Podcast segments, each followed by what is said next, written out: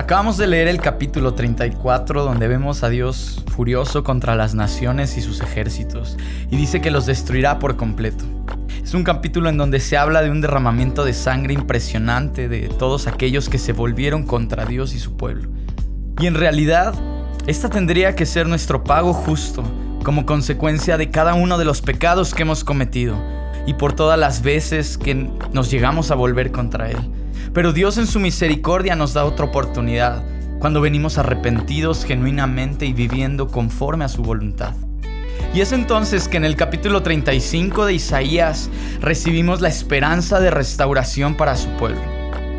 Hoy podemos disfrutar y recibir cada una de las promesas que Dios nos da en estos versículos. Comienza profetizando que inclusive los lugares desolados y los desiertos estarán llenos de gozo, estarán floreciendo, pero lo más increíble es que ahí será manifestada la gloria y la hermosura del Señor.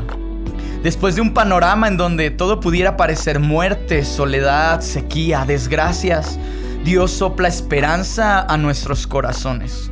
No solo en este libro, como algo que haya sido hablado solo para este tiempo en específico hace miles de años, sino que Dios sigue infundiendo esa misma esperanza en este tiempo para su pueblo.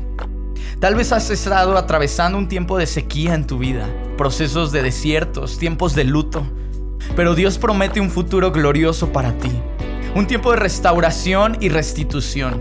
Y definitivamente no porque merezcamos algo, sino por su tan grande amor y para que su gloria sea visible a los que están alrededor nuestro. Y Dios nos dice con esta noticia, Fortalezcan a los que tienen cansadas las manos, animen a los que tienen débiles las rodillas y digan a los que tienen temor en su corazón que sean fuertes y no teman, pues Dios viene para salvarlos y a destruir a sus enemigos.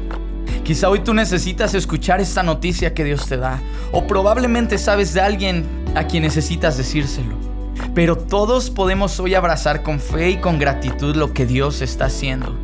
Puede que no lo veamos aún con nuestros ojos físicos, pero podemos poner en práctica nuestra fe y comenzar a verlo de esa forma, sabiendo que Dios está obrando en medio de las circunstancias que nos rodean.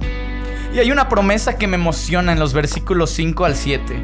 Y dice que cuando el Señor venga y sea revelado, Él abrirá los ojos de los ciegos, los oídos de los sordos se abrirán, el cojo saltará como un ciervo y los que no pueden hablar cantarán de alegría. Esto es emocionante e impactante, pues nos está hablando de un tiempo de milagros y restitución. Milagros no solo en lo físico, como que se recobre la vista, el habla, la capacidad auditiva, sanidades, sino que también y especialmente habla de un tiempo de avivamiento, en donde los que se habían alejado y cerrado su corazón a Dios les será revelada su gloria, para así poder ver y oír claramente su voz y hablarán de lo que Dios ha hecho. Pero también nos dice que brotarán manantiales en el desierto y corrientes regarán las tierras baldías. Los lugares secos se convertirán en estanques y saciarán la tierra sedienta. Esto nos habla de que Dios hará en medio de las circunstancias, de los lugares, de los ambientes difíciles. Será un tiempo donde Dios calmará la sed con su palabra y su Espíritu Santo. Que donde menos imaginamos que Dios podría moverse, comenzará a hacerlo. Y de las formas que quizá menos esperamos y que aún en las situaciones de aparente muerte, Dios soplará vida. Todo para que su gloria nuevamente sea vista y proclamada. Qué increíble será que tú y yo podamos ser partícipes de este tiempo.